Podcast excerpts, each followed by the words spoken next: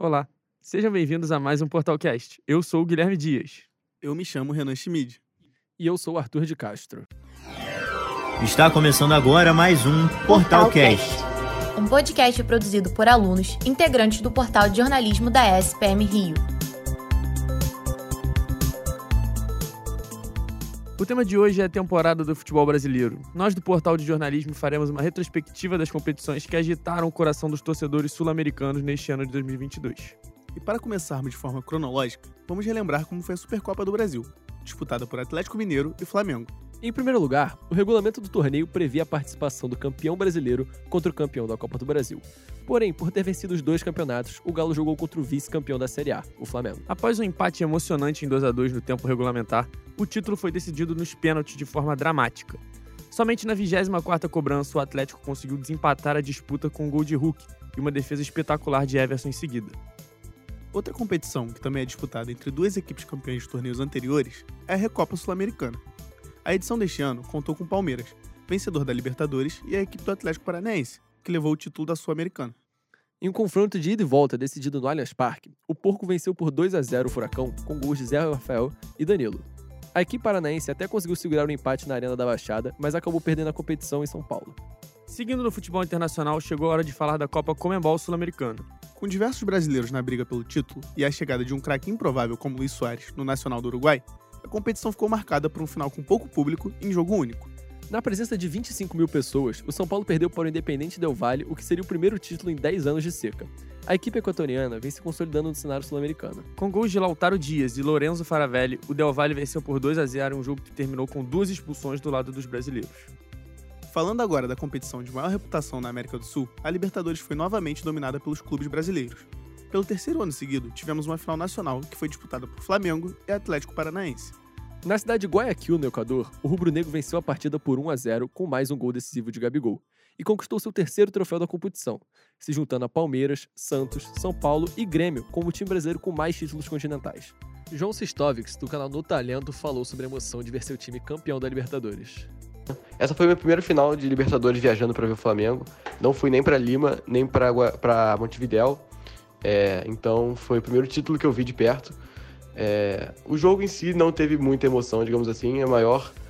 É, a parte mais emocionante do jogo foi justamente a expulsão e o gol logo em seguida, que foi muito rápido. Então ali, é, o grito de gol, a maioria da torcida já sabia que o título estava muito bem encaminhado. É, então foi bem legal. O time não estava não, não jogando bem antes, então é, logo essa reviravolta foi muito legal, a torcida comemorou bastante. Eu estava vendo o jogo ali perto dos equatorianos, estava no setor dos equatorianos. É, então não teve toda essa emoção igual o pessoal atrás do gol, mas foi um grande jogo. O evento foi muito bem organizado, tirando o fato da cidade ser muito longe, o acesso ser muito ruim, muito caro. É, mas a cidade em si estava bem preparada, na minha opinião. O estádio também é bem bonito, gostei bastante. E é isso, é muito interessante. Tomara que o Flamengo continue jogando, é, jogando mais finais e ganhando mais títulos. Mudando agora para o âmbito nacional, a Copa do Brasil foi decidida de maneira dramática no Maracanã.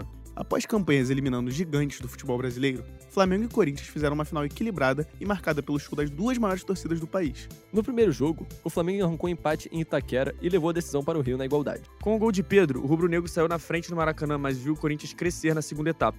Aos 36 do segundo tempo, o artilheiro da competição, Juliano, empatou a partida e fez a esperança da fiel torcida renascer. Após o empate no tempo normal, a disputa foi para as penalidades e o Timão ficou a um passo de conquistar o troféu.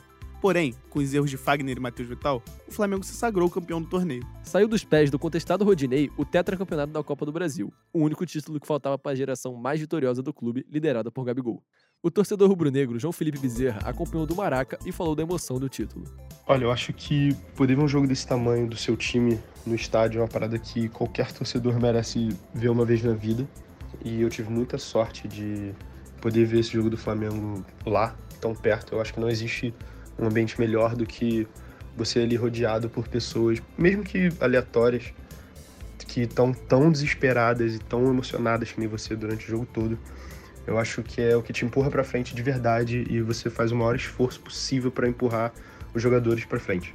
Até na hora do gol de empate do Corinthians, você olhar em volta e perceber que tanta gente acredita mesmo, é, eu acho que te faz acreditar muito mais que qualquer coisa. Eu acho que os pênaltis, obviamente, foram completamente desesperadores, até porque a gente já sai perdendo. Mas depois do gol do Gabigol, que ele inflama a torcida e você olhava em volta, parecia que a gente já tinha ganho. Ali sim foi onde eu realmente acreditei. Ali eu percebi que, que dava mesmo. E não teve jeito, foi incrível. Foi uma experiência assim para levar para a vida toda, surreal. Ainda no futebol nacional, não podemos deixar de falar da Série B mais difícil da história. Foram seis clubes campeões brasileiros na disputa do título da segundona. Apesar das equipes do G4 ocuparem as vagas do acesso desde o início do campeonato, Vasco, Bahia e Grêmio viveram momentos de incerteza durante o torneio. A definição dos times que subiram aconteceu apenas na última rodada. O torcedor cruzmaltino Guilherme Moutinho deu um depoimento sobre a campanha e o sofrido acesso do Vasco. Então, a partida de domingo contra o Ituano, ela foi um desespero total, né? Porque nós vascaínos nos últimos anos acostumamos com esse sentimento de decepção, né? De frustração. A diretoria, não só essa como as outras que passaram nos últimos anos, sempre maltrata maltrataram muito o Vasco, o torcedor vascaíno, que sempre esteve ali do lado. Então, a gente vem de um jogo contra o Sampaio Correia, em que foi uma piada, né, pro Rio de Janeiro, pro, pros rivais. É, era para conseguir o acesso em casa, depois de invicto 18 jogos, perde no 19. Então, a gente estava apreensivo já, já esperando o pior. Eu, pelo menos, estava esperando o pior. Meu pai também, que talvez assistiu o jogo comigo, a gente estava muito nervoso.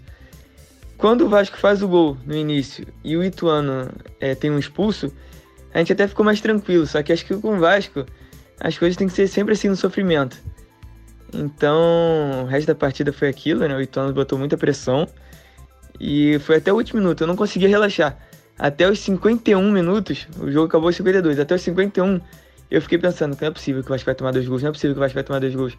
Aí quando chegou no 51, aquele último minuto, eu falei, ah, agora não tem como, né? Então, é um alívio pra gente, não é nem felicidade, é um alívio. E é a esperança de dias melhores, né?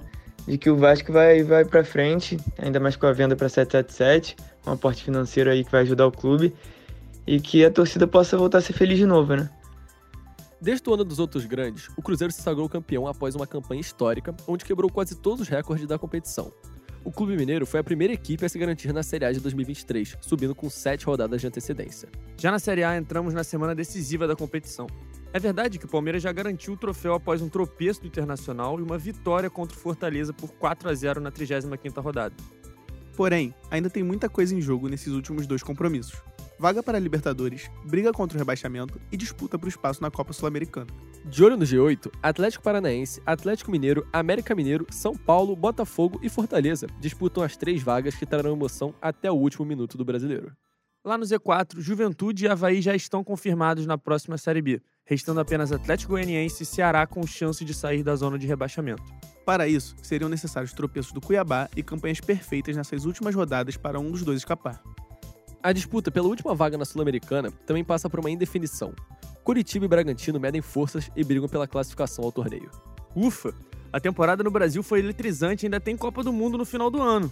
E para ficar por dentro de todas as seleções participantes do torneio do Catar, confira também o episódio do Copa Mais, projeto do Portal Cast e que está disponível no Spotify. Esse podcast foi uma produção dos alunos de jornalismo da SPM Rio. Locução: Arthur de Castro, Guilherme Dias e Renan Schmid. Edição: Luciana Campos e supervisão João Fonseca e Léo Garfinca.